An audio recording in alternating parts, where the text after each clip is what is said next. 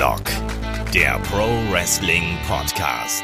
Ja, hallo und herzlich willkommen zu Headlock, dem Pro Wrestling Podcast, Ausgabe 248. Heute mit dem Thema Was wäre, wenn es den Montreal Screwjob nie gegeben hätte? Wir spielen heute mal ein bisschen Desktop-Booker oder Fantasy-Booker, was auch immer, und spielen mal so ein bisschen mit dem Gedanken, was denn mit dem Wrestling-Business geschehen wäre, hätte es diesen mysteriösen Abend in Montreal nicht gegeben.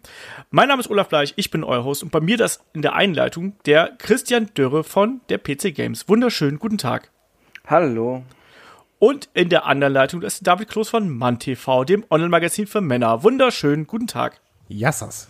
Ja, yes, lange Zeit ist her, dass du mal hier dabei gewesen bist. Ja. Ne, und im Urlaub warst du auch noch, unverschämt. Deswegen auch das Yassas. Ja, in Griechenland war es dann, ne? Mhm. Äh, auch eine schöne Nebenbeschäftigung, einfach mal in Urlaub fahren.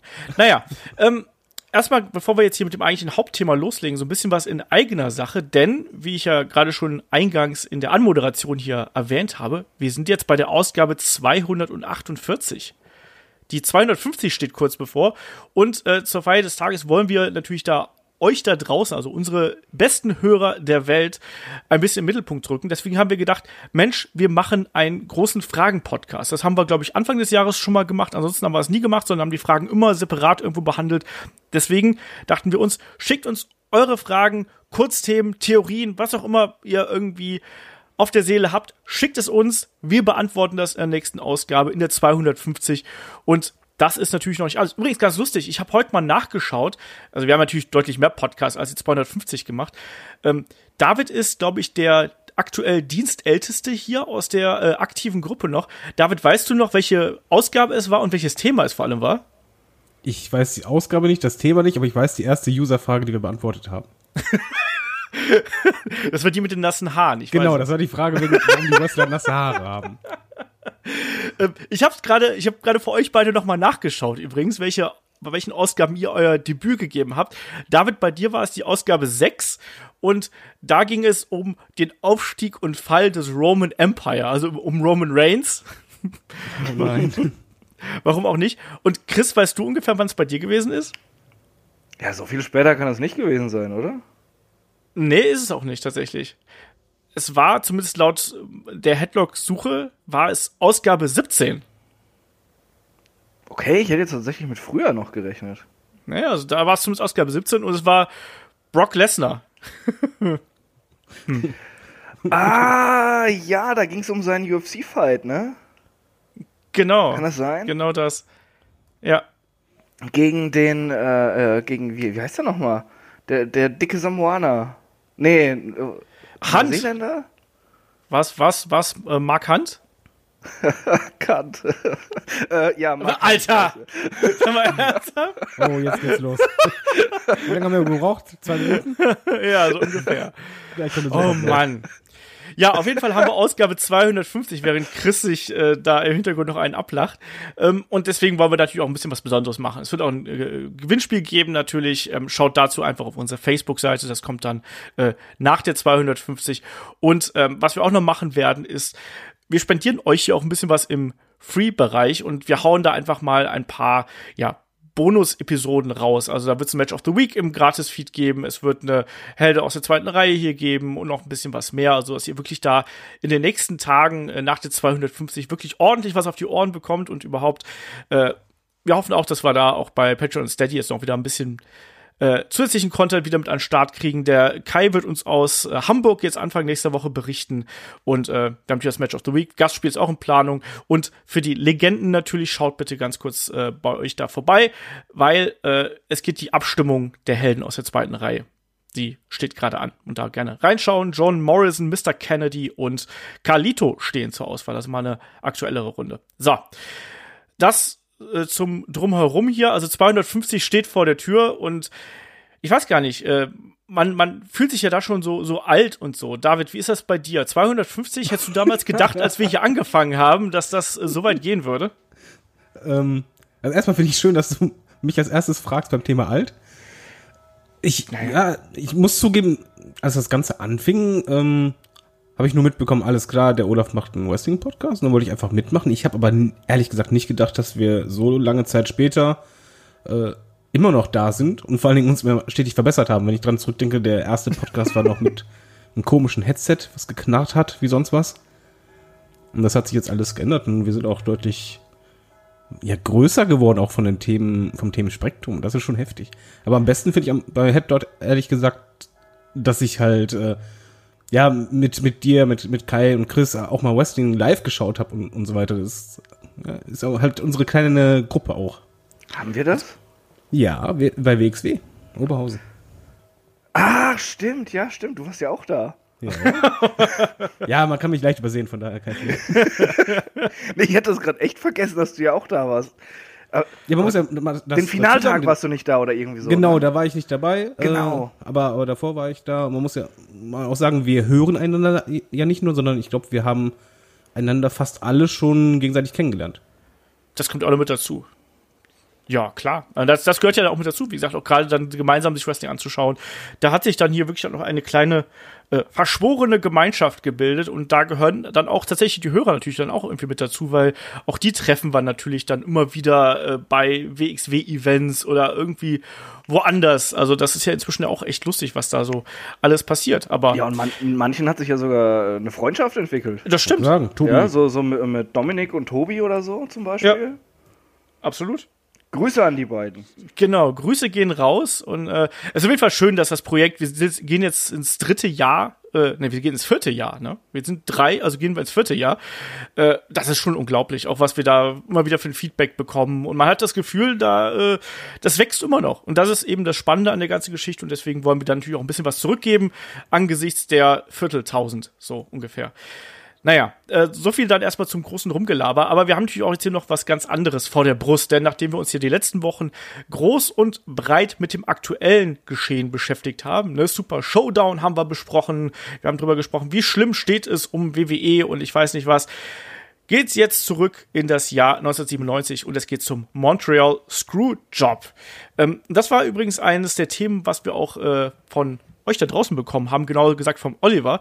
Der hat gemeint, diese gerade diese Was wäre wenn Fragen sind ja immer unter Wrestling-Fans so furchtbar beliebt. Und der Montreal Screwjob ist, glaube ich, eines der meistdiskutierten Themen überhaupt.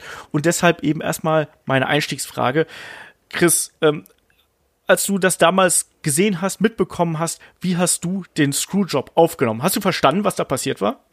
Ich habe das damals nicht so mitbekommen. Da fragst du tatsächlich den Falschen. Das habe ich im Nachgang erst gesehen und, und erfahren. Also bevor ich es sehen konnte, hatte ich das schon gehört, dass da was abgegangen ist und äh, nee, das habe ich dann noch nicht wirklich verstanden, weil da war ich neun. mein, mein Wrestling-Wissen hatte ich dann oft aus so Quellen wie Bravo Sport oder so. oh, die besten Quellen dafür. ja, definitiv. Gab es da nicht Aber sogar so mal einen Bret Hart äh, Starschnitt? Das kann gut sein, du. Ich meine, die gab es sogar wirklich bin ich mir sehr sicher. Ich meine, äh, Bravo Sport, also hat, das war, wurde ja damals lustigerweise in dem Redaktionsbüro produziert, wo ich damals auch gearbeitet habe. Äh, also ein bisschen später dann, 2000, 2004, glaube ich, so um den Dreh müsste das gewesen sein. Ähm, und da war dann, als ich äh, noch da gewesen bin, lustiger Ausritt jetzt hier eigentlich. Aber naja, als ich noch da gewesen bin, war es so, dass Wrestling zu der damaligen Zeit nicht mehr so eine große Rolle gespielt hat. Und ich habe es halt vorgeschlagen und dann so, nee, also Wrestling interessiert gerade keinen mehr. Schade, Olaf. So, oh. Wir machen lieber mehr Fußball. So wie heute. Ähm, genau so. Ähm, David, wie war es denn bei, bei dir? Wie hast du es damals mitbekommen? Für mich war das sehr surreal. Ich habe das halt wirklich gesehen, damals im Jugendzentrum mit anderen. Und ich wusste halt nicht, was da passiert ist. Das habe ich halt wirklich erst ähm, Jahre später erfahren. Für mich war halt nur das ganze Match komisch, aber das Ende vor allen Dingen, weil ich hatte halt nie erlebt, dass jemand gewonnen hat, beide dann nebeneinander saßen und der Sieger geflucht hat. Und dann halt mit dem, mit dem Gürtel rausgestürmt ist, als wäre gerade äh, er angepisst wie sonst was. Und das war halt wirklich verstörend als Zuschauer, wenn du halt keinerlei Hintergrund äh, wusstest. Ich wusste da auch nur nicht, okay, Bret Hart geht jetzt weg, weil mhm. soweit kam das halt nicht nach Deutschland rüber. Man kannte auch hier die Hotline nicht, zumindest ist ich nicht in dem Alter. Und das war einfach nur so, was ist da gerade passiert? Und plötzlich in der nächsten ähm, äh, Sendung, die ich dann sah, war er halt nicht mehr da. Und das war ja. komisch. Und damals gab es natürlich dann auch dann die legendäre äh, Brad Screw Brad-Promo äh, natürlich von Vince McMahon. Aber generell müssen wir da vielleicht einfach mal so ein bisschen zusammenfassen, was denn damals alles passiert ist. Wir kennen ja die Geschichte. Äh, Im Hinweg auf die Survivor Series gab es ja Unstimmigkeiten, wie das Championship-Match äh, gebuckt werden sollte. Bret Hart gegen Shawn Michaels. Und da gab es ja dann die Geschichte, Bret Hart weigerte sich im Endeffekt aufgrund wirklich auch echter Querelen zwischen ihm und Shawn Michaels weigerte er sich ja dann im Endeffekt, dass er in Montreal den äh, Titel verlieren würde, ähm, sondern er hat dann ja später vorgeschlagen, so ja, Tag später bei Raw wäre okay gewesen, aber er wollte eben nicht in Kanada verlieren. Hintergrund dazu ist natürlich die Geschichte, dass äh, Bret Hart ein Vertragsangebot der WCW bekommen hat, ein millionenschweres, ähm, und das er angenommen hat. Das heißt, er hätte die WWF ohnehin verlassen. So, jetzt gab's wo, wo man dann noch zusagen muss, er hat es angenommen, weil äh, Vince ihn aus seinem Vertrag halt äh, freigegeben hat dafür, genau. weil er ihm nahe, selbst nahegelegt hat, die Firma zu verlassen, weil er ihn einfach nicht mehr bezahlen konnte. Brad hatte ja so einen äh, super teuren 10-Jahres-Vertrag oder sowas. Und der WWF 20 Jahre, glaube ich sogar. 20, 20 Jahre. Jahre. Auf jeden Fall ging es der WWF da ja finanziell nicht so geil. Ja, genau. Ja, du musst dir noch mehr vorstellen. Also erstmal die Situation an sich, aber was da passiert ist, das hättest du auch eigentlich als Kinofilm als Thriller verpacken können. Weil das war ja eine Verschwörung sondergleichen. In der Doku Wrestling with Shadows hat man ja vieles mitbekommen, auch beispielsweise die Backstage-Gespräche, alles klar, wir haben das jetzt uns geeinigt auf ein Unentschieden. Aber vorher auch mal dieses Hin und Her, aber dann vor Ort, äh, die, die, die Brüder sagen zu Brett von wegen, ey, pass bloß auf, Vater sagt, leg dich nicht, äh, nicht in einen Aufgabegriff, auf keinen Fall einen Aufgabegriff rein. Er fragt dann extra noch den Ringrichter. Ringrichter schwört auf seine Kinder, ich pass auf, da wird nichts passieren. Keiner weiß von was und boah, also das ist eigentlich schon ganz, ganz großes Kino, was da abgelaufen ist. ja, nicht umsonst ist es halt wirklich eines der meistdiskutierten Ereignisse im jüngeren Wrestling, sagen wir es einfach mal so, ne? Und äh, einfach für mich war es auch damals ein Moment. Ich habe das auch erst so im Nachhinein gesehen, als dann die Survivor Series wurde ja nicht live übertragen damals in Deutschland. Das war ja wirklich dann ein bisschen später natürlich. Und ich habe davor gesessen und ich war total konsterniert. Ich habe nicht verstanden, was da gerade passiert ist. Ich nicht wie Davids gerade eben versucht hat zu erklären. Ich war total konsterniert und alles wirkte irgendwie so merkwürdig und es ist auch wirklich ein Einschnitt in der Geschichte und deswegen ist das, glaube ich, auch einfach so ein Thema, wo man gerne drüber spricht und wo man auch gerne drüber diskutiert und deswegen ist gerade dieses Was wäre wenn Ding ja hier auch sehr interessant, weil es so viele verschiedene Einflüsse hat auf Personen, auf die Promotions, auf Titel, auf Leute, die auch gar nicht damit wirklich was zu tun gehabt haben. Also wenn wir jetzt mal äh, nicht nur Bret Hart, Shawn Michaels, Vince McMahon damit reinnehmen, sondern da gehören ja dann auch noch ganz viele andere Leute mit dazu, bis hin zur Midcard irgendwo, die da äh, vielleicht noch irgendwie mit reingerutscht wäre. Und darüber wollen wir jetzt heute mal sprechen. Und die Frage ist natürlich erstmal, ähm, wie gehen wir das, wie gehen wir das überhaupt an? Weil wir können jetzt hier wild rumspinnen, dann haben wir aber ein wildes Chaos. Und ähm, deswegen müssen wir uns erstmal vielleicht darauf einigen, wie, wie gehen wir das eben hier an. Vielleicht starten wir erstmal mit der, wie soll man sagen, bekanntesten betrogenen Personalie hier mit einem Bret Hart, weil egal, ob das Ding jetzt hier gewechselt wäre oder ob der Montreal Screwjob hier stattgefunden hätte, Bret Hart wäre ja auf jeden Fall zur WCW gegangen. Jetzt ist die Frage, wie hätte man das denn machen können? Chris, was ist deine Fantasie von einem Bret Hart, wenn er eben an dem äh, Abend in Montreal nicht betrogen worden wäre? Vermutlich äh, hätte, hätte Bret Hart de, den Titel bei der nächsten Raw-Ausgabe abgegeben. So wollte er das hier unbedingt haben. Mhm. Vielleicht hätten sie sich noch irgendwas ausgedacht, dass es, äh, dass sie das ein bisschen, ja, ein bisschen besser hinkriegen, als einfach nur den, den Titel zu vakantieren, hätten vielleicht irgendwie äh, ein, ein Fatal Four Way oder was auch immer angesetzt. Ähm, aber im Grunde genommen, ja, wäre weg gewesen. Ähm, Brad dann bei der WCW, ähm, ja, der, ich glaube, da wäre er noch schneller untergegangen, als es ohnehin schon ist, denn wir wissen ja alle, Brad war nach dem Screwjob nicht mehr der, der gleiche. Mhm. Er hätte vermutlich noch das gleiche Selbstbewusstsein gehabt was er in der WWF hatte.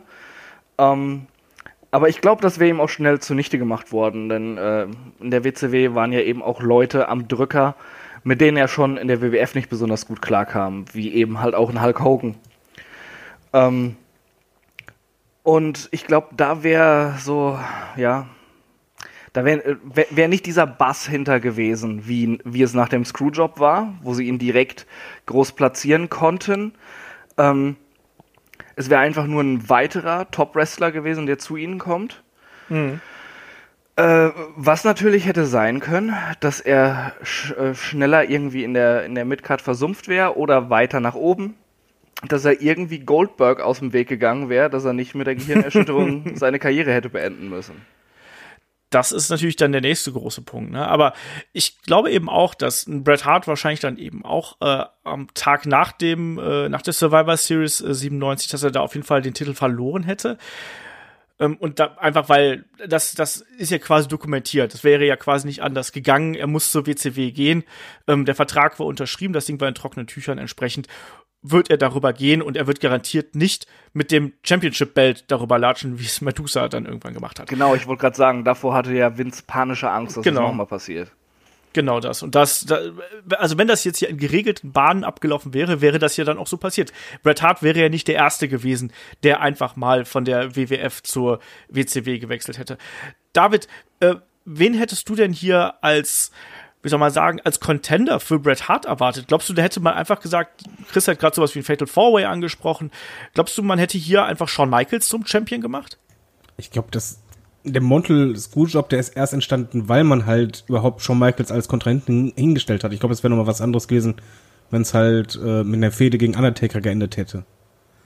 Ich glaube nicht, dass dass man vielleicht Shawn Michaels dann dagegen gestellt hätte in One-on-One. Ich hätte halt schon gedacht, irgendjemand anders, aber ich könnte mir sogar vorstellen, dass er einfach irgendwie durch ein Segment dann vakant äh, erklärt wird, der Titel.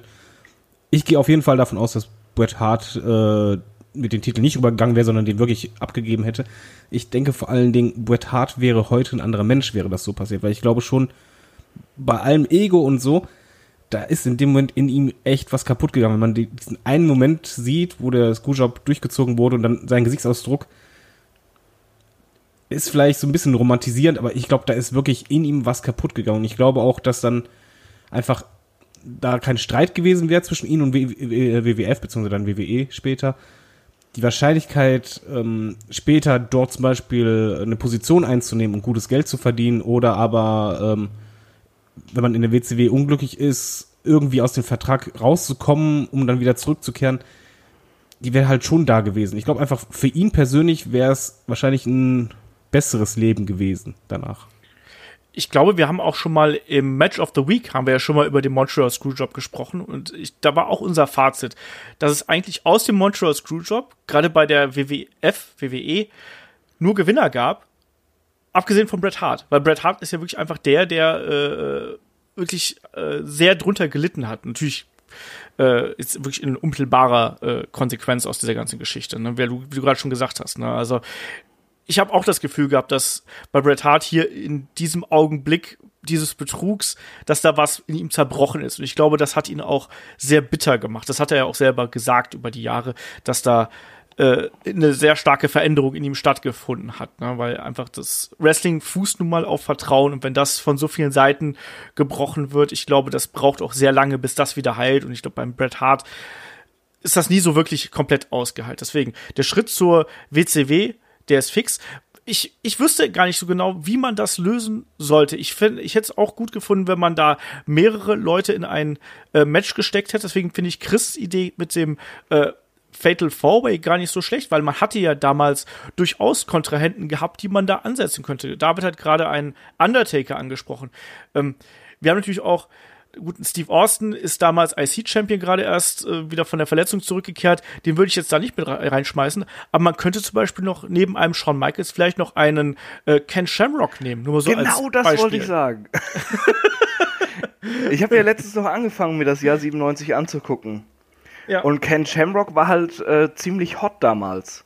Ja. Gut, sie, haben auch, auch gerade in der Midcard und so haben sie halt viel Graupenzeugs gehabt, aber äh, Ken Shamrock ist richtig abgegangen damals. Dann, äh, ja, hättest du Shawn Michaels hinstellen können. Ein Undertaker stand immer parat, ein Mankind. Also du hättest schon irgendwie ein Four-Way bucken können und so hätte Brad auch den Titel an Michaels verlieren können, ohne von ihm gepinnt zu werden.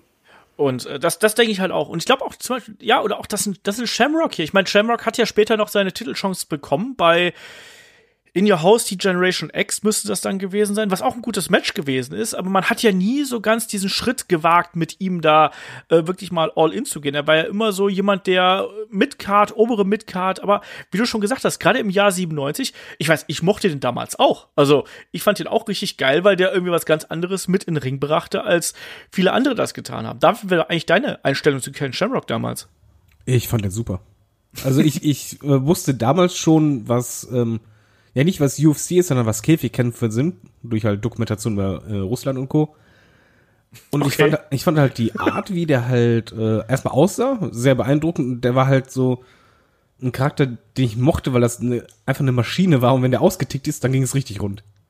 Ja, eben. Und er hatte eben irgendwas Besonderes an sich. Ne? Er hatte eben diese Intensität, die er damals äh, im, im Octagon irgendwie mitgebracht hat, die hat er ja dann auch durchaus ja da verkörpert. Und die hat er auch heute noch, muss ich ganz ehrlich sagen. Also ich habe den ja letztens noch bei WXW Superstars of Wrestling gesehen. Das Match war eine Katastrophe, sage ich ganz ehrlich. Aus, ich weiß nicht aus welchen Gründen, aber das war nicht besonders gut und als Zuschauer ziemlich underwhelming. Aber wenn ein Typ in den Ring kommt, weißt du genauso, okay, der könnte jetzt vermutlich jeden einzelnen hier von uns zusammenmöppen, wenn er wollte. Du hast aber äh, noch den Namen Mankind eingeworfen. Ich glaube, wir sollten mal erwähnen, finde ich persönlich spannend, dass Mankind, bzw. Mick Foley, sehr wütend auf den Screwjob reagiert hat. Ja. Und äh, sehr gravierend sogar, weil er hat ja seine Papiere abgelegt, also hat er gekündigt, soweit ich weiß, und dann halt eine Woche später das Gespräch wieder gesucht und dann halt doch wieder bei WWF mitgemacht. Ja, ein bisschen anders was, glaube ich. Er, er, er war so sauer, dass er gesagt hat, er kommt nicht zu Raw. Stimmt, wollte, genau. sich, wollte, sich dann, wollte sich dann überlegen, ob er kündigt. Ähm, und äh, äh, er schreibt in seinem Buch, glaube ich, de, sie haben ihn ihm nie irgendwas äh, Böses gesagt dazu, dass er einfach nicht aufgetaucht ist. Sie wussten, wie sauer er war. Er hat seinen Gehaltscheck wohl für die Show sogar bekommen, ähm, obwohl er nicht da war. Und äh, er hat dann mit äh, ähm, mit, mit äh, ich weiß nicht mehr, äh, ob mit Owen oder mit Brad hat er gesprochen. Und die haben ihm gesagt, Alter, geh zur Arbeit. Äh, ich habe meine Einnahmequelle, ich bin jetzt bei der WCW, ich, ich habe verdient gutes Geld.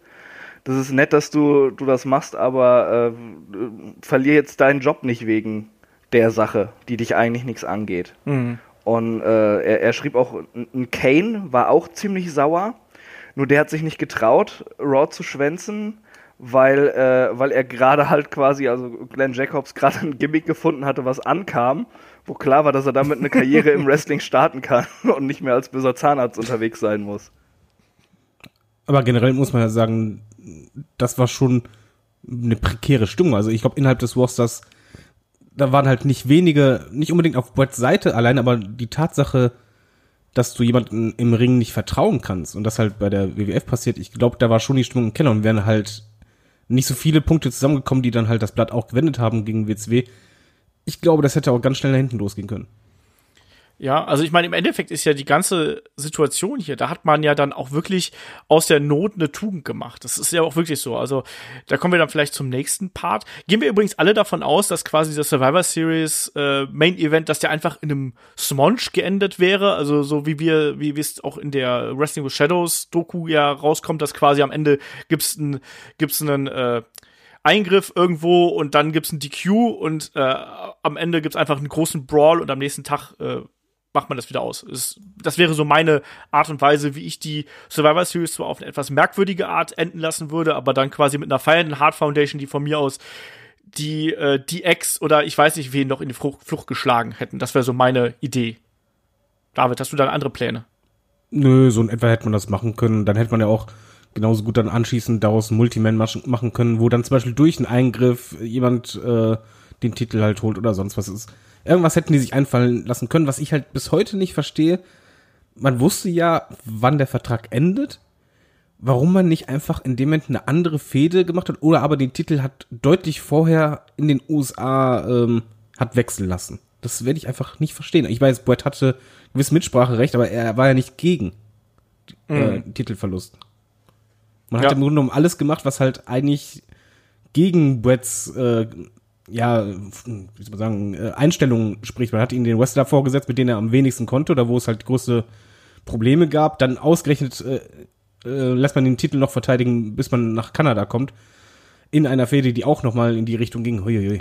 Ja, also Shawn Michaels war halt zu der Zeit der der äh, äh, heißeste und vor allem auch kontroverseste Superstar. Du hast halt in den Hallen Leute gehabt, die haben ihn ausgebuht, die anderen haben ihm äh, ja Kusshände zugeworfen. Ähm, die, äh, die, die Ex ist halt direkt angeeckt. Und genau das haben sie ja versucht, damit anzustellen. Und das war diese, dieser Weg, den sie gehen wollten, weil sie gese äh, gesehen haben, dass es halt mit der NWO äh, in der WCW läuft. Sie wollten halt so, so ein bisschen mehr Edge da reinbringen. Ähm, ja. äh, ich hätte ich nur einfach gewartet. Äh, gesagt, als, als ähm, Arbeitgeber hätte ich wahrscheinlich das so gebuckt, komm, pack's jetzt mal einen Monat äh, noch irgendwie Undertaker-Fehde ein bisschen länger oder so. Da tut's halt nicht so weh und anschließend, sobald Brett weg ist, dann starten wir komplett durch. Ja, aber die waren also ich wäre halt so auf die sichere Seite gegangen. Undertaker war auch anderweitig beschäftigt. Shawn Michaels und die DX mussten ja auch erstmal ein bisschen aufgebaut werden. Eben auch unter anderem gegen den Undertaker. Shawn Michaels gegen Undertaker war ja dann quasi der Fallout vom äh, SummerSlam. Die, die Story, wie das hingeführt hat, das, das, das war schon echt gut auch, äh, dass, äh, dass Shawn quasi äh, beim SummerSlam für Brett den, den Pinfall zählen musste. Das natürlich, aber wenn ich halt schon Wochen vorher in den Gesprächen hinkriege, äh, ja, keiner von beiden möchte sich hinlegen und ich merke das, ich, glaube, ich wäre einfach auf Nummer sicher gegangen. Ich glaube, ich wäre gar nicht einfach in diese Situation gegangen, wegen, komm, wir machen den Screwjob, sondern ich wäre dann einfach reingegangen, komm, wir machen jetzt mal eben auf die Zähne beißen, irgendwas wurschteln wir ein, bucken wir, wir schreiben immerhin das Drehbuch. Hauptsache, der eine kriegt seinen Willen nach dem Motto, dafür haben wir sicher den Titel, es wird nichts passieren, anschließend dann so und so. Also ich wäre halt einfach anders vorgegangen, weil das hat ja, wenn wir ehrlich sind, unter anderen Konstellationen wäre es wahrscheinlich niemals dazu gekommen. Das stimmt schon. Zum Beispiel, der, aber Undertaker war ja hier auch so ein bisschen raus natürlich. Es gab ja äh, der Event vor der Survivor Series, war natürlich In Your House Bad Blood. Da gab es das Hell in a Cell Match gegen Shawn Michaels. Das hat Shawn Michaels gewonnen äh, durch Eingreifen von Kane. Also irgendwie so innerhalb der der Chronologie macht das alles schon Sinn, dass du hier hier drauf, dass darauf hinausläuft. Klar hätte man das ändern können, aber dann hast du wiederum auch einen Bruch und ich glaube, äh, man war damals auch so sehr unter Druck, dass man diesen Bruch, diesen offensichtlichen Bruch nicht haben wollte. Könnte ich mir eben auch vorstellen, dass man lieber den stringenten Weg gegangen ist und äh, da dann vielleicht eher auf die Professionalität aller Beteiligten gehofft hat. Also und im Endeffekt war es, war, waren es ja dann die Verantwortlichen selber, die den eigenen Kodex gebrochen haben. Wobei das Lustige ist, etwas, was geplant wurde, führte zu etwas, was ungeplant war und dadurch noch größer wurde. Ja, eben. Und deswegen lass mal gleich zur nächsten Personalie kommen. Wir sprechen auch gleich noch über Shawn Michaels. Ich möchte aber hier erstmal auf Vince McMahon zu sprechen kommen. So. Weil Vince McMahon ist ja auch hier äh, absolut, ja, nicht nur prägend, sondern der hat ja auch, wie ich es gerade eben schon gesagt hat, einfach hier aus der Not eine Tugend gemacht. Ähm, wir wissen, dass Vince McMahon schon in den Wochen und Monaten davor schon immer aktiver äh, auch vor der Kamera geworden ist. Er wurde auch als, als äh, der Boss quasi da angesehen, aber eben nicht so super dominant. Jetzt hier gab es natürlich dann auch erstmal bei der Survivor Series den totalen Knall, muss einfach mal so auszudrücken, ne? Und mit inklusive Anspucken ins Gesicht schlagen und dann ja das legendäre Brett, Brett Screwed Brett Segment, was ja dafür gesorgt hat, dass wir Vince McMahon plötzlich als Top Heel und als den bösen Boss von WWF äh, dastehen haben, der letztlich zusammen gerade in der Fehde mit Stone Cold Steve Austin ja dafür gesorgt hat, dass plötzlich die Ratings dann wieder steigen. Was wäre denn wohl passiert, wenn äh, es den Montreal Screwjob hier nie gegeben hätte? Chris, hätten wir dann äh, einen Vince McMahon als bösen Boss bekommen? Also in der Form? Wäre es langsamer geworden oder wäre es einfach vielleicht ein bisschen zahmer geworden, als es dann tatsächlich ge gewesen ist? Wir hätten einen Vince McMahon als bösen Boss bekommen, aber ähm, mit weitaus weniger Dampf auf dem Kessel. Ja. Ähm, es hat sich ja schon in den, den Vormonaten immer angekündigt, dass gerade Stone Cold es äh, auf McMahon abgesehen hatte und sie aneinander geraten sind und, und Vince nicht mehr einfach nur äh, ja, der, der, der Babyface-Kommentator da war. Ähm, sie haben das schon da langsam in so eine Richtung entwickelt. Und ich gehe davon aus, dass sie auch vorhatten, ihn als bösen Boss darzustellen. Sie haben das halt ja einfach sehr intelligent als den Katalysator dafür genommen. Ähm, nach dem Screwjob war Vince halt wirklich der meistgehasste Mann im Wrestling. Das äh, ist ja nicht einfach nur eine Storyline gewesen. Wrestling war auf einmal echt und obwohl Brett ja äh, eigentlich nur noch von Kanadiern bejubelt wurde und welchen, die einfach äh, nicht auf Brett böse sein konnten, Brett war halt jahrelang das Aushängeschild und das klare Babyface. Und die Leute, die das dann gecheckt haben, die sich daran erinnert haben, die auch eben diese Emotionen mit Bret Hart verbunden haben, die haben sich natürlich auch dagegen dann gestellt. Denn das war einfach, es wurde einer ihrer Helden wurde betrogen. Und das hättest du nicht erreicht, wenn äh, Vince einfach irgendwie auf einmal als der böse Boss da gewesen wäre. Dass er irgendwas mhm. Schlimmes im Rahmen einer Storyline macht, weil da, da bist du ja halt irgendwo doch ein bisschen beschränkter. Ähm, und daher hätte auch diese Fehde gegen Stone Cold nicht so einen Dampf auf dem Kessel gehabt. Das glaube ich im Übrigen auch. Ich glaube auch, dass das nicht so extrem geworden und auch nicht so schnell äh, so extrem geworden wäre, wie es dann tatsächlich der Fall gewesen McMahon ist. McMahon war halt direkt das pure Böse. Du musstest ihn ja, nicht genau. noch dahin entwickeln. Ja, das war wirklich einfach so ein äh, plötzlicher Sprung. Äh, und das hat man dann auch akzeptiert, eben auch gerade weil es da so echt gew geworden ist.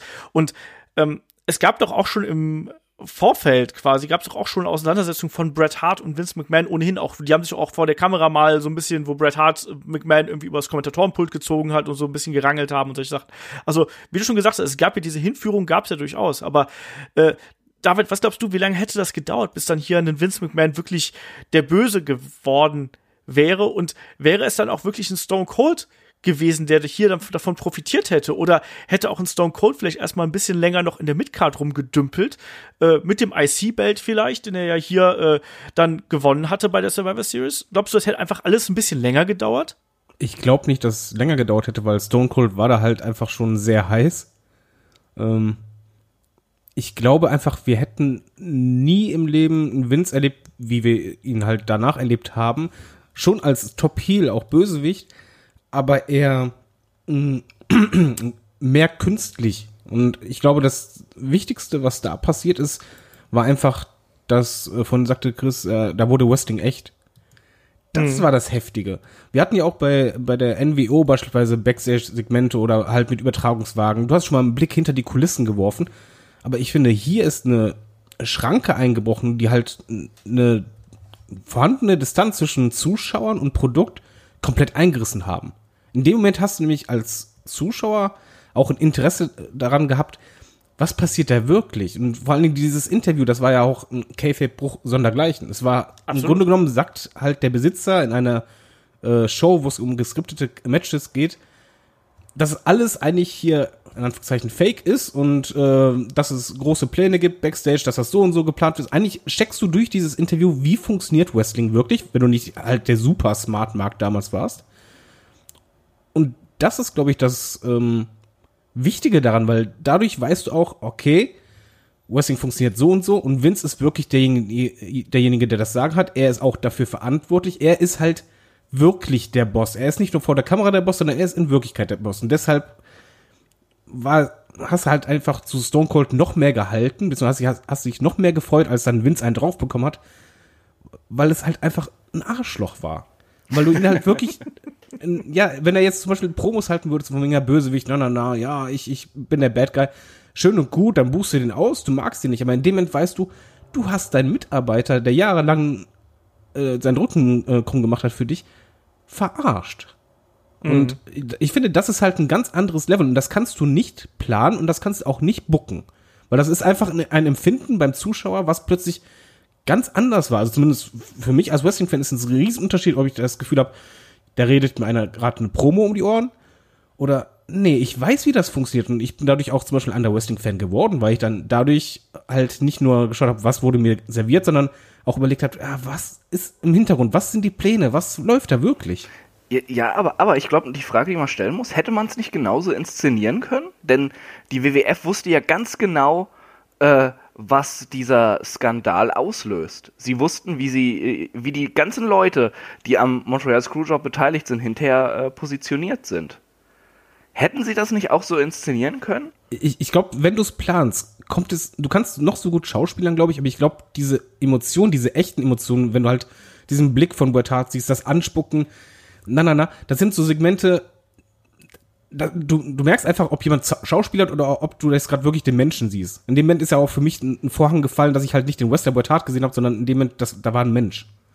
Und ich glaube, das ist halt auch das, was bei den Vince-Interview war, wo du halt einfach merktest, okay, der hat jetzt ordentlich Druck. Ich glaube noch nicht mal, dass der, der Megaplan äh, raus war, von wegen, ah, jetzt bin ich komplett Kayfabe-Bruch, äh, McMahon, der Bösewicht, sondern da war schon medial zu der Zeit, hat der richtig auf die Nase bekommen. Und das war halt seine Reaktion, um sich ähm, ja zu wehren. Und daraus ist aber einfach mehr entstanden, weil die Fans eben nicht einfach nur gesagt haben, alles klar, jetzt wissen wir Bescheid, sondern nee, wir sind jetzt andere Fans. Wir, wir wissen jetzt, wie das funktioniert und wir blicken jetzt dahinter. Und ich, ich glaube halt einfach, dass das etwas war, was der WWE auch Zuschauer gebracht hat, die vorher gesagt haben, ja, das ist eh nur Fake. Das brauche ich nicht gucken, weil jetzt ist es halt, dass jeder Wrestling-Fan sagt, ja, es ist eh nur Fake. Die stehen dazu und trotzdem ist es cool. Und das hat halt einen Realbezug. Ich glaube, das war eine ganz andere Zielgruppe. Bei NWO haben sie es ja versucht. Die haben im Grunde genommen da wirklich diese geskriptete versucht, ey, wir hauen jetzt mal etwas Reales dazu, machen äh, diese Übertragungswagen-Sachen und äh, im Lockerroom und so, was man vorher nicht unbedingt so oft gesehen hat. Aber trotzdem hattest du das Gefühl, das ist cool, aber es ist komplett vorgegeben, wo die Kamera ist und so. Aber das war plötzlich anders. Mhm. Ähm, ich möchte hier gerade zwei Sachen aufgreifen, die ihr beide gesagt habt. Chris hat den Montreal Screwjob quasi als Katalysator bezeichnet und David hat gesagt, die Fans waren plötzlich anders und hat das auch an sich selber festgestellt. Ich glaube eben auch, dass der Screwjob wirklich als Katalysator für die Attitude Era ge ge gewirkt hat. Dass der ohne diesen Screwjob hätte, hätte das alles, was danach kam, nicht so funktioniert. Eben, wie David auch gerade richtig gesagt hat, es ist was anderes, ob du was skriptest oder ob du das äh, mit einer echten Note versiehst. Und hier war ja wirklich einfach alles komplett echt. Da ist ein Vorhang gefallen, es gab einen Bruch, es gab die vorläufige Zerstörung des K-Fape und man hat das eben genutzt, um darauf aufzubauen. Das ist eigentlich das Interessante an der ganzen Geschichte. Ne? Also ich glaube, dass wir vieles, äh, was dann in der Wirklichkeit passiert ist, ähm, dass wir das auch so gesehen hätten. Aber ich glaube eben, dass wir es auf eine andere Art und vielleicht auch nicht ganz so äh, rau gesehen haben, sondern es war einfach in dem Moment war die Stimmung da, es war äh, auch diese Abneigung da. Und was ist das Beste, was du im Wrestling immer machen kannst? Du gehst einfach mit, weil letztlich der Hass gegen McMahon war nach dem Screwjob da und Klar hätte er sich jetzt hinstellen können und sagen können, ähm, wir entschuldigen uns für das, was sie gesehen haben und wir machen weiter im normalen Programm. Das hätte aber natürlich niemand interessiert und stattdessen benutzt man das eben ne, als Triebfeder, als Motor, was auch immer, um daraus wirklich neue Charaktere zu schaffen. Und das ähm, ist ja genau. Da, hm? Darf ich da was einwerfen? Wirf was ein. Das mit den Katalysatoren, dass man das halt nicht skripten kann, das hatte noch was anderes zur Folge. Ich sagte ja, die Fans haben das anders geschaut die Medien auch. In dem Moment, wo du halt gemerkt hast, okay, die sagen jetzt nicht sowieso, du sagtest ja, tut mir leid, aber jetzt weiter im Programm, sondern dieses Reale und wie das wirklich ist, dadurch warst du halt auch, was die Zukunft angeht, unsicherer, was ist jetzt geskriptet und was ist nicht geplant. Also das Beispiel ist halt dann wirklich dieses Aufeinandertreffen von später Mike Tyson und Stone Cold im Ring bei der Promo, was halt ja sogar bei uns in den Nachrichten lief weil eben die Medien in dem Moment, weil das vorherige, was passiert ist, das alles unterstrichen hat, nicht mehr wussten, ist das jetzt gerade geplant gewesen oder war das echt? Ja, klar. Und das ist etwas, was zum Beispiel die NWO nicht geschafft hatte. Ich glaube, die waren aber auch in den Nachrichten, glaube ich, tatsächlich. Also ich glaube, zumindest bei der Gründung der, der NWO. das auf jeden Fall auch, genau. Wegen der Polizei, die sie gerufen haben. Nein, aber du, du weißt, was ich meine, ne? Also ich glaube, da hätte es viele Entwicklungen, hätte es deutlich langsamer gegeben und vielleicht auch eben etwas zurückhaltender, als, als es dann tatsächlich passiert ist. Sondern äh, wir sprechen heute darüber, dass WWE es nicht mehr versteht, auf die Zuschauer zu hören oder sonst irgendwas. Damals hat man genau das gemacht. Da war zwar die Zuschauerresonanz extrem negativ und hasserfüllt. Aber hey, warum das nicht nutzen? Und äh, wenn es den Screwjob nicht gegeben hätte, glaube ich, dass sich das ganz anders gefügt hätte. Und wenn wir jetzt einfach mal davon ausgehen, dass Shawn Michaels vielleicht äh, nach äh, bei bei, bei der beim Raw nach der Survivor Series so rum äh, den Titel geholt hätte, mal ganz blöd gefragt, äh, hätte es trotzdem beim Rumble diese Verletzung gegeben gegen den Undertaker, wenn er als Champion da eben angetreten wäre? Ist auch wiederum so eine Geschichte. Oder glaubt ihr, dass ein Shawn Michaels dann äh, da nochmal einfach verteidigt hätte, vielleicht auch kein Casket-Match bestritten hätte und äh, seine Karriere eventuell auch danach noch fortsetzen könnte. Chris, wie siehst du hier die Personalie Shawn Michaels in unserem alternativen WWF-Universum? Ich glaube, das ist somit die schwierigste Personalie da drin tatsächlich. Ähm, ja, ähm, ja, mit dem Casket-Match, ich weiß nicht, das war halt eine unglückliche Sache natürlich und äh, dazu hat Sean auch jede Menge Mittelchen genommen zu der Zeit, von daher kann man da jetzt nichts irgendwie ausschließen, äh, was passiert wäre, was nicht passiert wäre. Ähm, ja, ich, ich glaube auch, auch Sean hätte einfach weniger Heat äh, gehabt und das hätte sich auf die komplette Degeneration X niedergeschlagen. Er war halt der Typ, der da mit drin hing in dieser Verschwörung und da konnte er noch so oft sagen, dass er da nicht mit drin hing. Es, es hat ihm halt niemand geglaubt. Ähm, ja, das, das hat ihm als, als Heel-Charakter hat ihm das enorm gut getan. Äh, ja, wie die Matches dann nach dem Titelgewinn gebuckt gewesen wären, das, äh, das finde ich jetzt schon zu weit weg irgendwie, muss ich sagen. Das ist zu meta. Ja, ich sag mal so, er, er hatte den Titel ja so oder so. Ob er, äh, Screwjob hat einen, einen Titel oder hätte der anschließend einen Titel bekommen. Ich glaube, die Fäden, die danach kamen, das war schon alles so angedacht ja. und geplant. Ich glaube, das wäre dann halt schon passiert. Was man halt sagen muss, was Chris ja richtig sagt, er war ja ein Heel. Und im Grunde genommen hast du durch den Screwjob zwei Mega-Heals und zeitgleich eine Lücke für ein Babyface das ist halt, glaube ich, das Heftigste, was so viel geändert hat. Mhm. Weil die musste gefüllt werden und dann kam halt äh, ja einer in Frage und dann ging es halt einfach richtig ab. Ich glaube schon, dass Shawn Michaels die Matchreihe, die wäre so gekommen, Champion, äh, ob einen Tag vor oder später. Ich glaube nicht, dass das ein Riesenunterschied gemacht wurde, aber es hat den Charakter und äh, die, die Wirkung auf die Fans und die Reaktionen deutlich verstärkt. Ja, was wäre auch äh, schade für einen Mann gewesen, der ja bei No Way Out dann auch endlich mal ein Main Event bestreiten konnte, wenn Shawn Michaels sich ja nicht verletzt hätte. Das war Savio Vega. Savio Vega hätte ohne Shawn Michaels Verletzung nie beim, bei No Way Out im Main Event gestanden. Schade. Ähm, ja, wir reden hier über, über sowas Bedeutungsvolles wie den Montreal Screwjob und du kommst mit Savio Vega um die Ecke. Ich hau so Namen aus, so NWO, Bret Hart, Shawn Michaels, Steve Austin, Savio Vega. Ey, ich habe mir damals die Kassette von No Way Out gekauft, kleine Geschichte am Rande, und ich wusste die Ergebnisse nicht. Und ich habe die Kassette eingelegt und die ganze Geschichte dieses Events ist, wer ersetzt Shawn Michaels? Shawn Michaels ist nicht da. Mhm. Äh, wer ersetzt Shawn Michaels im Eight-Man Tag Team Match? Äh, also an der Seite von den New Age Outlaws und Triple H zu kämpfen. Und die haben da rumgesponnen und so weiter und so fort. Und dann kommt am Ende Savio Vega raus. Und ich habe da vom Fernseher so, meinte das jetzt ernst. So, Savio Vega, der Typ von den Los Boricuas damals, so, das geht doch überhaupt nicht. Ich war sehr erbost, aber äh, ich bin in diesem Kampf im Speziellen von äh, Stone Cold Steve Austin wieder milde gestimmt worden, der ja es geschafft hat, eine Mülltonne quer durch den Ring zu werfen und Billy Gunn im Gesicht zu treffen. Guter Mann. Das, das ist bis heute einer meiner liebsten, meiner liebsten Spots, die ich jemals im Wrestling gesehen habe. Und Billy Gunn verkauft das. Also das ist so ähnlich wie wie äh, Braun Strowman, der den Bürostuhl äh, Roman Reigns ins Gesicht wirft. So ähnlich wirkte das damals auch, nur mit einer Mülltonne. Ja, aber wie gesagt, Shawn Michaels ist da eine, eine interessante Personalie. Ne? Ähm, ich glaube auch, dass klar, wie, wie ihr schon gesagt habt, ne, ähm, der Titel wäre so oder so bei ihm gelandet, wenn wir jetzt einfach mal davon ausgehen. Trotzdem, ah, vielleicht, wenn da nicht ganz so dieser, dieser, dieser Druck oder vielleicht auch nicht diese negative Energie, die ja da auch wirklich geherrscht hat, wenn die vielleicht nicht ganz so da gewesen wäre, weiß man nicht so genau. Ne? Das, das kann man, glaube ich, echt schwer sagen. Moment, du redest gerade von, ja, wenn da nicht dieser Druck gewesen wäre, der Druck war ja vor dem äh, Schooljob schon gewaltig. Also ich glaube, die WWE. Ich meine den. Ja, aber ich meine auch mein, persönlich, weil die, ja. der, der Druck zu der Zeit war, war der größte, den die WWF je gespürt hatte. Das stimmt. Und ähm, ich glaube auch dadurch hat sich auch erst alles geändert, weil halt dann Realbezug zusammenkam, dann die Lücke zusammenkam und das, ich glaube, dadurch ergaben sich halt auch die Chancen, weil Wills dann einfach sagte von wegen, ja, ich bin doch eh der Bösewicht, jetzt machen wir das, Realbezug, dann kamen auch andere Ideen. Ich glaube, dass dadurch auch man mutiger agiert ist, äh, oder agiert hat, besser gesagt. Mhm. Das glaube ich auch. Ich glaube auch, dass man da, äh, das war ja dann auch wirklich der Moment, glaube ich, äh, äh, wie sagt man so schön? Go, go bla or go home? Wie sagt man das? Weiß nicht, alles oder nix. Ja, genau, alles oder nichts, genau, so heißt es auf Deutsch. Ich hab's gerade vergessen, mein Gott. Äh, egal, aber äh, alles oder nichts passt hier ganz gut. Du hast eigentlich eh schon alles verloren, also kannst auch all in gehen, Zwinker.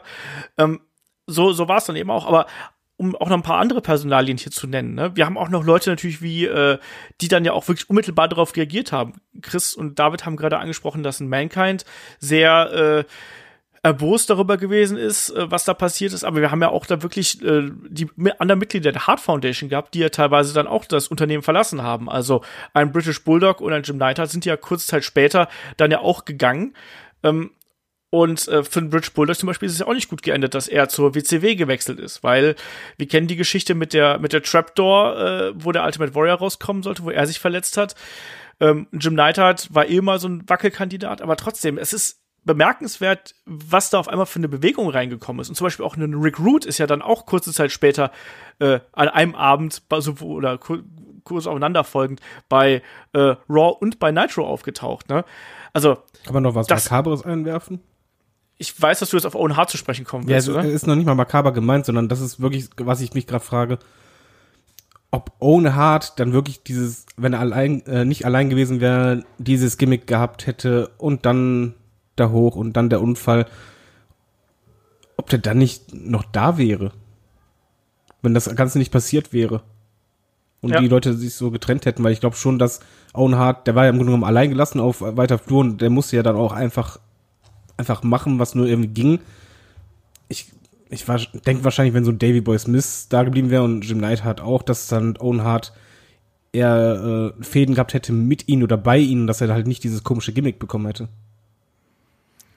das ist eben wirklich auch eine, eine schwierige Frage. Ne? Generell äh, hat die Hart-Familie ja zu da, der Zeit und auch in den Folgejahren ja mit sehr vielen Schicksalsschlägen belegt. Ich finde es auch gar nicht makaber, ehrlich gesagt, sondern ich glaube, das ist ja tatsächlich irgendwie so, eine, so ein Gedankenspiel, was man da, was man da treiben kann. Ich meine, Bret Hart hat ja selber gesagt, ne, er hätte sich gewünscht, dass er da gewesen wäre, weil er sich wahrscheinlich auch Vorwürfe gemacht hat, wie es dann gelaufen ist. Und er hätte gesagt, nee, mach das nicht, mach diesen Spot nicht, äh, diesen, äh, diese Geschichte bei Over the Edge damals. Ich weiß es nicht. Äh, möglich ist es, aber es ist eben auch echt schwierig, darüber zu spekulieren. Chris, wie ist hier deine Meinung dazu? Ja, was du gesagt hast. Ähm was soll man noch groß zu sagen? Also vermutlich äh, hätte es sich weiter im Rahmen der Haut äh, der Haut Foundation, der Heart Foundation abgespielt. Ähm, ich kann mir sogar gut vorstellen, dass irgendwie, dass sie was gemacht hätten, dass, dass Owen, der ja immer so ein bisschen als äh, auch als der der fiesere dargestellt wurde, äh, ähm, dass, dass er vielleicht äh, eine, eine Chefrolle übernommen hätte bei der Hart Foundation mehr und sie Brad wieder so ein ja. bisschen an den Rand gedrängt hätten noch weiter. Ähm, da, dass vielleicht Owen halt einfach ja, einen erfolgreicheren Weg gegangen wäre, so als keine Ahnung, Upper Kader, vielleicht sogar Main Eventer, denn das Talent hat er ja gehabt, zweifellos. Äh, ja, es ist einfach, es ist tatsächlich sehr traurig, darüber zu sprechen, weil ähm, vermutlich, ja, wäre er nicht da äh, mas maskiert da am Hallendach gewesen. Ja. Die Personalie Owen Hart ist ja eh immer so schwer. Wir haben auch schon ja einen Podcast drüber gemacht, Shaggy und ich, und irgendwie zieht's einem da immer als Wrestling-Fan den Hals zu. Ich kann dir das nicht sagen. Ich habe auch gerade Gänsehaut, während, während wir darüber sprechen. Ähm, die Gedankenspiele sind schön und gut. Letztlich kann man die Vergangenheit da irgendwie nicht ändern. Möglich wäre es gewesen, dass das da einen äh, anderen Weg genommen hätte Ne? Aber äh, letztlich ist es dann eben anders gekommen. Aber ähm, ich finde, hier zeigt sich eben auch, weshalb der äh, Montreal Screwjob so ein einschneidendes Erlebnis gewesen ist und so ein äh, einschneidendes Ereignis gewesen ist, weil es auch wirklich so viele Schicksale äh, massiv beeinflusst hat in alle Richtungen. Also sowohl wirklich äh, in die in die absolut negativste Richtung, aber auch in positivste Richtung. Und da kommen wir dann mal auf die Personalie Stone Cold Steve Austin zu sprechen. Die haben wir bis jetzt ja nur so ein bisschen angeschnitten ähm, da müssen wir jetzt auch noch mal ganz kurz drauf eingehen, weil David hat natürlich da gerade einen guten Punkt genannt und der war, es ist ein Platz für ein Top-Babyface äh, frei geworden. Der wäre ja so oder so frei geworden. Die Frage ist aber, ähm, hätte man äh, so schnell da den Trigger gezogen oder hätte man Steve Austin, der damals ja nach der Survivor Series ja erstmal IC-Champion gewesen ist, glaubt ihr, man hätte den dann schon so schnell nach oben gedrückt in den Main Event. Also er ist ja dann schon beim Rumble, was ja dann der nächste große Event gewesen ist, ist er dann ja schon äh, quasi als Sieger vom Feld gegangen, aus dem Ring gegangen. Ähm, David, glaubst du, das hätte man so schnell gemacht oder hätte man da erstmal vielleicht auf Nummer sicher gespielt, hätte vielleicht gesagt, gut, mal jetzt angenommen, vielleicht ein Shawn Michaels hätte sich jetzt nicht so schwer verletzt. Man hätte vielleicht erstmal gesagt, gut, guck mal einfach mal, vielleicht ist es doch der Undertaker, vielleicht ist es doch jemand anders. ich glaube schon, dass man es versucht hätte, aber was ich glaube, ist, dass die Reaktionen nicht ganz so krass geworden wären oder es nicht die Zuschauer so emotionalisiert hätte, weil es ist ja nicht nur ein Platz frei geworden für ein Top Babyface, sondern die Fans haben nach dem, was sie erfahren haben und noch nicht noch mehr Hintergrundwissen hatten, haben die einen Hass auf Vince gehabt und sie wollten Rache. Und mhm. Stone Cold war ja nicht nur einfach ein neues Babyface oder Tweener oder was auch immer, sondern er war die personifizierte Rache. Und das war ja auch bei allen Segmenten mit äh, Vince McMahon immer das, was halt das war, was die Leute zum Ausrasten brachten. Eben Rache, egal wo er ist. Und mhm. dadurch hast du halt wirklich direkt dieses Mitfiebern auch gehabt. Also ich glaube einfach, Stone Cold wäre nicht so schnell so gigantisch groß oder vielleicht nicht ganz so riesig geworden, wie er es halt äh, im Endeffekt halt geworden ist. Weil einfach diese Sache mit der Rache, das kannst du auch nicht bucken. Und das ist etwas Emotionales und diese Befriedigung, die die Fans hatten, als dann äh, Stone Cold auch zum Beispiel Vince dann richtig niederstreckte, oh. Also ich kenne, glaube ich, keinen Wrestling-Fan, der da nicht einfach so, ja, so ein selbstgefälliges Lächeln auf den Lippen hatte. Von wegen, ja, richtig so, genau das. Ja, stimmt schon. Also, ähm, auch da, das spielt natürlich mit in die Personalie Vince McMahon rein. Das haben wir eben gerade schon so ein bisschen umrissen und erklärt. Ich glaube, dass das alles, also das ist tatsächlich so die Art und Weise, wie sie es dann gefügt hat und wie es dann gepasst hat. Ähm, Chris, wie siehst du hier die Geschichte? Und vielleicht auch, da spielt ja dann auch wieder The Rock mit rein. Übrigens, der damals ja äh, mehr oder minder frisch zum Heel geturnt ist, der dann auch relativ schnell auch in eine prominente Rolle gekommen ist. Äh, ja, ich, ich sehe das äh, ziemlich genau wie David, muss ich sagen. Also, ähm, Stone Cold hat man schon gemerkt, äh, sie bauen in den Raw-Shows sehr stark auf ihn. Sie bauen die Shows sogar teilweise um ihn auf. Die, äh, die Fixpunkte waren halt äh, Steve Austin und dann schon so die, die Formierung der DX und dann die DX, als sie da war. Ähm, mhm. Selbst die Hard Foundation, die ja eben auch Mainplayer waren und immer in diesen Stories drin, die, die waren nicht so wichtig. Ähm, und also Stone Cold hätte den Rumble gewonnen und äh, hätte auch wahrscheinlich bei WrestleMania gewonnen, weil sie das Potenzial in ihm schon längst erkannt hatten und ihn auf diesen Weg geschickt haben. Aber äh, es wäre halt eben ein ganz normaler Push gewesen, wie man es kennt, und da ist halt auch schnell die Luft raus. Und wenn, wenn du deinem Batman dann einen Joker gibst, dann äh, läuft das halt. ja, ja, äh, in, in, dem Sinne so ist, es. ist, es. ja so. Du, du, du hast äh, du hast diese eine Person, die du aufgebaut hast, äh, dass, äh, der du es zutraust, dass sie diesem Arsch wirklich eine reinhaut und sich rächt. Und äh, das hat sich halt einfach so gefügt. Stone Cold wäre erfolgreich gewesen, sicherlich, aber er wäre nicht so erfolgreich gewesen und wäre nicht zu diesem riesen Topstar geworden, wie wir ihn heute kennen. Äh, denn man muss sich einfach mal die, man muss die Reaktionen mal vergleichen. Also bei so 97 Stone Cold vor der Vince McMahon-Fehde. Sehr gute Reaktionen in den Hallen. Während der Vince McMahon-Fehde, du hörst das zersplitternde Glas und diese Halle rastet einfach nur noch aus. Ja. Und diese Emotionalität wurde da halt noch mehr reingebracht und das hat halt in alles dann reingespielt. Und gerade dann auch, dass dann ein, äh, darauf wolltest du wahrscheinlich hinaus, dass dann ein, ein The Rock dann auf einmal so, so, eine, so ja, der Auserwählte von, von Vince quasi wurde. Dann bei der, bei der Series 98 war es dann ja, ne? Ja. Wenn mich nicht alles täuscht.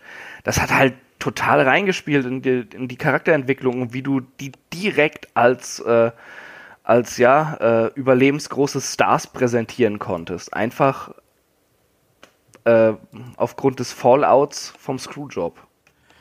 Und man konnte eben auch diesen Evil Boss Vince McMahon perfekt nutzen, um mit ihm neue Heels aufzubauen, die groß darzustellen, aber zugleich eben auch neue Babyfaces da äh, aufzubauen. Eben. Also du konntest die Rebellengruppierung der DX konntest du äh, quasi komplett drehen und gegen die Corporation später stellen.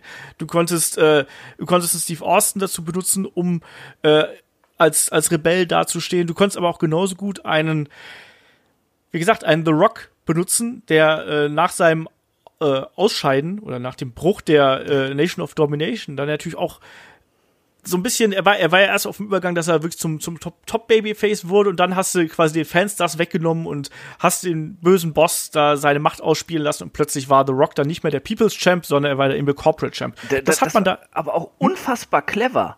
Das ja, wirklich so aufzubauen, da äh, habt ihr den, den neuen Messias und dann so, ja, nee, doch nicht. ja.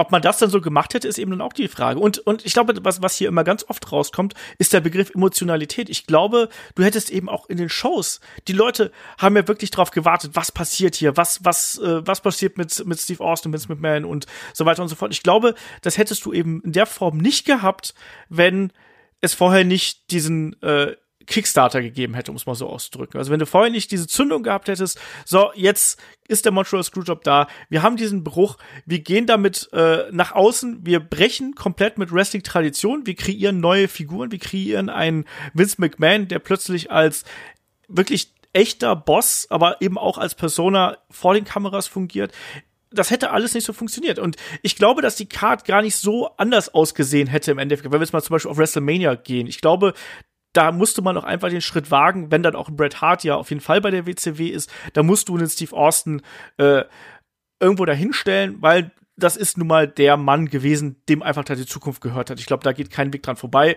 Auch wenn vielleicht ein Ken Shamrock da hier und da noch mal hätte eingreifen können, aber der war nie so over, wie es damals ein Steve Austin gewesen ist, vorm Screwjob.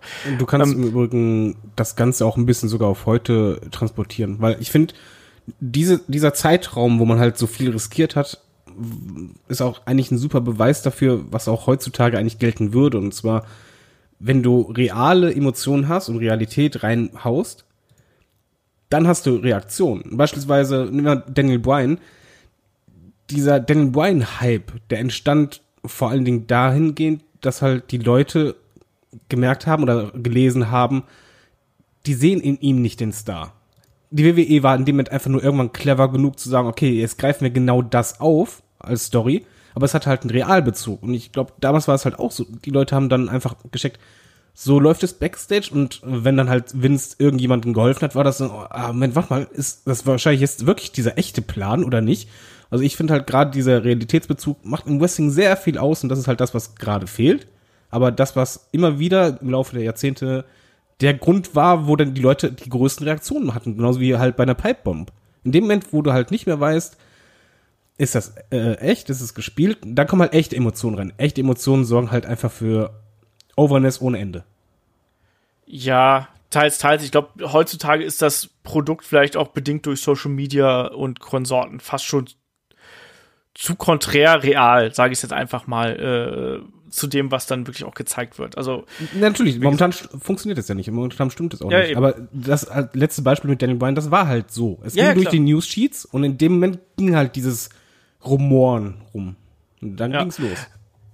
Worauf ich jetzt aber natürlich noch hinaus möchte, wir sind hier gerade sehr stark beim WWF-Bezug und was wäre, wenn, was wäre hier passiert. Und wie gesagt, ich glaube, wir sind uns einig, das wäre alles ein bisschen anders gelaufen, aber vielleicht so die Matchcards wären ähnlich gewesen. Die Frage ist aber, wenn wir jetzt sagen, hier, es hatte, es hätte vielleicht einen äh, Vince McMahon in dieser exponierten Position vielleicht nicht ganz so stark gegeben, es hätte diese Emotion gefehlt und so weiter und so fort. Inwiefern hat der Montreal Screwjob den Monday, Monday Night War entschieden und was wäre wohl geschehen, wenn der Montreal Screwjob nie da gewesen wäre? Das ist, glaube ich, fast ein Thema für einen ganzen Podcast. Aber wir können ja mal schauen, ob wir hier auf eine, auf eine, äh, weiß ich nicht, auf eine Kompromisslösung irgendwo kommen. Weil ich glaube, es wäre anders abgelaufen. Ich glaube auch, dass dieser, dieser Wachwechsel äh, in den Ratings nicht so, nicht so äh, dargestellt sich da hätte, wie, wie es dann tatsächlich äh, der Fall gewesen wäre. Zugleich glaube ich aber, dass das an den eigentlichen Problemen der WCW halt null geändert hätte und das Unternehmen trotzdem pleite gegangen wäre, weil das hat damit eben nichts zu tun. Aber was glaubt ihr, wie hätte sich dieser Zweikampf zwischen WCW und äh, WWF noch entwickelt damals. Chris, wie ist deine Vermutung, wenn das, wenn der Montreal Screwjob nicht stattgefunden hätte? Also ich, ich sehe es so ähnlich wie du. Also ähm, die WWF hätte es schwieriger gehabt, weil ähm, wie wir ja vorhin schon gesagt haben, es fehlten einfach dann, ja, also ohne Screwjob hätten Dinge gefehlt, um Charaktere in Position zu bringen. Denn äh, wer hat für, für die Ratings gesorgt? Das war ein Stone Cold, der hat äh, von der Emotion gelebt und das waren eben auch ein Mankind und ein Rock, die sehr von, äh, von dem ganzen Fallout vom Screwjob auch profitiert haben. Ähm, du hättest längere Zeit gebraucht, eben um die in eine gewisse Position zu schieben. Sie wären overgekommen und die Leute hätten dieses, äh, dieses junge Talent sicherlich ins Herz geschlossen, weil da einfach bei den Leuten in der WWF auch so viel Talent vorhanden war, dass es sich durchgesetzt hätte. Aber das hätte eine ganze Zeit länger gedauert. Und ähm, du hättest quasi äh, einfach zwei Wrestling-Produkte gehabt. Und so hast du da auf einmal durch den Screwjob hattest du bei der WWF hattest du diesen ja hattest du dieses Feuer drin. Es war nicht nur, dass durch den Screwjob die Emotionalität da war, die alles noch weiter gepusht hat, sondern eben auch noch das äh, hungrige junge Talent auf der Seite. Ähm, und bei der WCW äh, hast du ja zu dem Zeitpunkt dann schon ein relativ schales Produkt oft gehabt, wo sich sehr einfach auf Star Power verlassen wurde. Ähm, die WCW hätten noch längere Zeit gemacht und es wäre auch noch ein bisschen hin und her gegangen und es wären vielleicht auch andere kleine Skandale äh, äh da gewesen in beiden Ligen, aber im Endeffekt äh, das Problem der WCW waren halt äh, ja, äh, Dummheit, Arroganz und Ignoranz hinter den Kulissen bei vielen Beteiligten. Und äh, das wäre über kurz oder lang eh in die Hose gegangen. und wasserdichte Verträge mit Creative Control. So, ich glaube auch, das ist auch noch ein da, da, dicker Punkt. Genau ist. das habe ich damit reingezählt. Achso, okay, na gut. Äh, David, wie ist, äh, wie ist dein Fazit hier für die, für die äh, Geschichte des Monday Night Wars in Bezug auf äh, unser Thema hier? ich glaube auch, dass die WWF am Ende gewonnen hätte, aber es hätte halt sich über deutlich mehr äh, Jahre gezogen. Allerdings ähm, glaube ich sogar, dass der Screwjob Mitgrund ist, warum die WCW schneller gescheitert ist. Weil die haben erstmal, dadurch, dass Bret Hart bei ihnen kam und wie man ihn eingesetzt hat, hat man sehr viel Entschuldigung, an, an Glamour verloren, beziehungsweise halt als Fan hattest du das Gefühl von, ja, irgendwie, ihr macht da was falsch. Da war schon eine gewisse Unzufriedenheit. Zweitens ist auch um, durch das Erstärken von Vince McMahon als Charakter. Da hast du als WCW erstmal nichts gegensetzen können und da kann man auf die tolle Idee, dass Eric Bischoff quasi auch versucht, in diese Art Rolle zu schlüpfen, nur auf andere Art und Weise. Und man hatte den Fokus zu sehr darauf gesetzt. Man hatte halt versucht, ähm, diese Emotionen auch bei den WCW-Zuschauern zu wecken, hat es aber nicht geschafft. Und man hat einfach immer mehr ähm, falsche Schlüsse gezogen. Anstatt sein eigenes Produkt zu machen, hat man quasi diese, diese äh, versucht eher vom WWF zu imitieren oder zu übernehmen. Mhm. Das ist halt für mich auch ein Punkt gewesen damals, wo ich halt einfach keinen Bock mehr hatte. Also zum Beispiel Eric Bischoff als großen Chef und ja, ja, ich habe das Sagen, aber nur halt noch mehr selbstfeiernd, das ging mir auf die Nerven.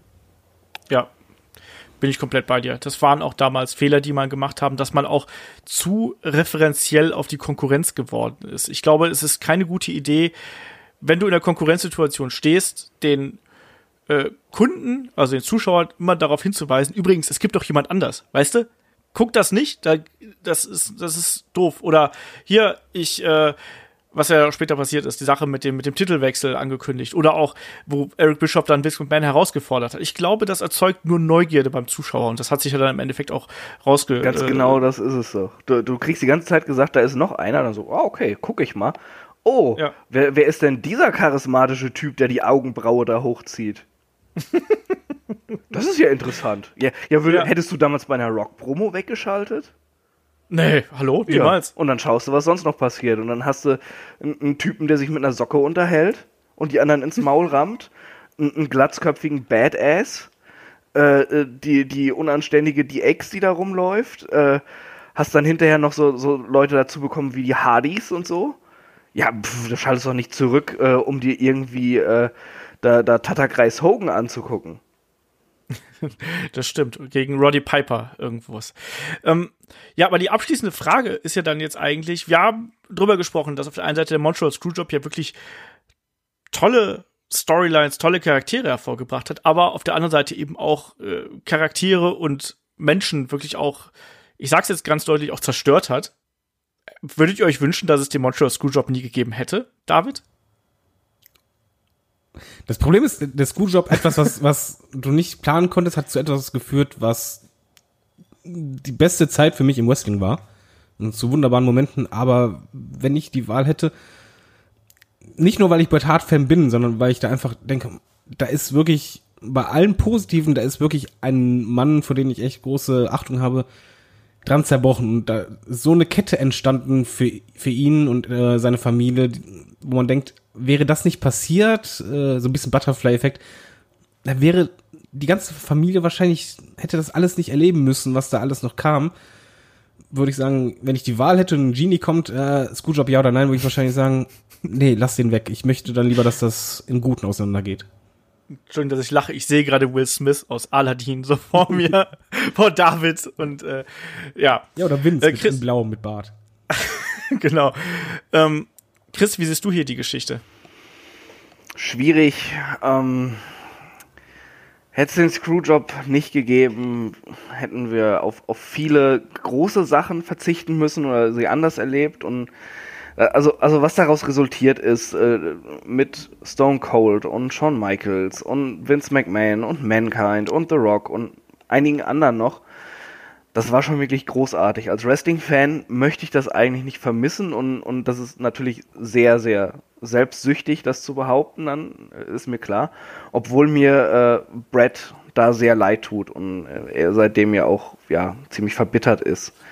Ähm, äh, die, die perfekte Lösung wäre wär natürlich, es hätte es den gegeben und Brett, äh, Brett wäre nicht verbittert.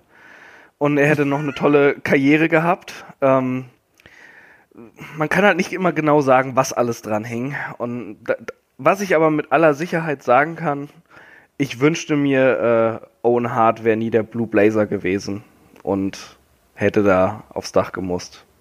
Äh, ich glaube, da sind wir uns alle einig. Es ist ganz schwierig, weil, wie gesagt, das, da hängt natürlich auch ein ganzes Stückchen Egoismus von uns als Wrestling-Fan irgendwo mit dran. Ich schließe mich da tatsächlich auch David einfach an. Ähm, ich glaube, wir hätten tolle Erinnerungen äh, ver verloren, wenn es den Montreal Screwjob gegeben hätte, aber genauso gut hätten wir eben auch äh, ja, für manch für manche Menschen äh, einfach eine eine bessere Vergangenheit gehabt, wenn es ihn nicht gegeben hätte. Insofern glaube ich, ähm, Das ist eine Frage, die kannst du eigentlich nicht beantworten. Eben, es, es, es ist super schwer, es ist super schwer, es zu beantworten. Und äh, weil auf der einen Seite ist halt diese Emotionalität, weil, wie David auch schon richtig gesagt hat, ne, da, da hängen so viele tolle Erinnerungen als Wrestling-Fan dran. Und auf der anderen Seite ist es eben auch dieser Egoismus, weil du genau weißt, ja, das hat auch wirklich Menschen äh, geschadet. Und das ist auch Bret Hart, Owen Hart, äh, äh, British Bulldog und ich weiß nicht, wie sie alle heißen. Die haben ja alle wirklich ja dadurch große Probleme gehabt und solche Geschichten Warte mal, und warte mal, warte mal. Streitigkeiten. Wir machen doch gerade Fantasy Booking, oder? Ja. Ja, dann machen wir doch Fantasy Booking, dass es einen Screwjob gab, aber äh, Bret Hart ähm, nach einem Jahr zurück zur WWF kam, sie sich versöhnt haben. Und trotzdem hätten wir die ganzen Momente gehabt. ja. So, jetzt haben wir Fantasy Booking. Fertig. Noch ein paar Einhörner dazwischen und alles ist Und gut. alle haben sich lieb. Genau, alle haben sich lieb. Das ist so schlecht geschrieben, das ist eher Final Fantasy Booking. GZSZ. Ja. Aber trotzdem, also wie gesagt, der Montreal Screwjob äh, absolut äh, nicht zu Unrecht äh, irgendwie einer der meistdiskutierten äh, Ereignisse überhaupt. Und ihr merkt jetzt ja noch, wir sind ja jetzt noch äh, emotional da irgendwo mit dabei, gerade wenn es um so Personalien wie Bret Hart, Owen Hart und so weiter und so fort geht. Ähm, das war schon ein krasser Einschnitt. Auch für uns als Fan, glaube ich, kann man das so sagen, dass das wirklich eine ja, eine absolute Trendwende gewesen ist. Irgendwie man hat ab da Wrestling anders gesehen, man hat es anders wahrgenommen. Das Wrestling hat sich da so schnell entwickelt, wie es das wahrscheinlich nie wieder getan hat. Und es ist so viel passiert. Ähm, und vieles davon eben begünstigt ähm, und angetrieben durch die Geschehnisse des Montreal Screwjob. Und ich glaube, da können wir jetzt auch den Deckel hier auf das Hauptthema drauf machen. Ähm, ist auf jeden Fall mal eine interessante These gewesen. Ne? Also da auch äh, Dankeschön nochmal an Oliver, der uns da den Themenvorschlag hier eingeschickt hat. Ich hoffe, ihr, ihr hattet auch ein bisschen Spaß daran. Wir haben ja schon mal so ein Was wäre wenn Thema äh, gehabt und wenn ihr sowas gerne häufiger äh, habt, schreibt uns das gerne. Ähm, ich habe schon angekündigt, wir machen heute mal keine Fragen. Überraschung, weil wir machen nächste Woche ganz viele Fragen. Deswegen äh, sparen wir uns einfach so ein bisschen auf. Wir haben so zwei, drei, vier gekriegt. Die äh, heben wir uns aber einfach äh, für nächste Woche auf und beantworten die dann im Bündel. So. David, willst du noch was sagen hier als Abschluss? Äh, hat Spaß gemacht, wieder beim Podcast dabei gewesen zu sein. Chris, hast du noch äh, abschließend salbungsvolle Worte? Ja, äh, hat Spaß gemacht, nochmal mit David zu podcasten. ja, lass dich drücken. Ja, ich drück dich auch, Schatzi. Ich, ich sehe schon wieder die Einhörner. Äh, Ja, du ja, bist Ja, wir kommen, wir umarmen. Olaf auch noch. Genau, drück mich auch noch. Ich finde, ich verdiene auch einen Drücker. Nein, du bist der Vince McMahon von Headlock. Da kommst du nicht mehr raus. Yo, äh, nächste Woche, da sind wir dann auch hier wieder am Start. Da gibt's natürlich dann äh, erstmal die Vorschau auf Stomping Grounds. Mal gucken, ob wir da irgendwie äh, was rauskriegen aus diesem Event. Ähm, ansonsten schaut natürlich gerne bei uns auf Patreon und bei Steady vorbei. Da, wie gesagt, gibt's dann äh, hoffentlich, wenn äh, Kai Hamburg überlebt, unbeschadet, äh, gibt's dann hoffentlich einen kleinen Live-Eindruck äh, direkt aus Hamburg von WXW Drive of Champions. Wir haben Gastspiel äh, demnächst wieder am Start und vor allem äh, dann natürlich auch das Match of the Week und äh, demnächst dann auch wieder die Helden aus der zweiten Reihe. Schaut also gern vorbei, helft uns dabei, dass es hier größer, schöner und besser wird. Und in dem Sinne machen wir einfach weiter auf der Road to 250, würde ich einfach mal sagen, mit Stomping Grounds und dann eben nächste Woche mit dem Wochenend-Podcast. Ich sag Dankeschön, Chris, Dankeschön, David und bis nächste Woche. Macht's gut, bis dahin. Tschüss. Ciao.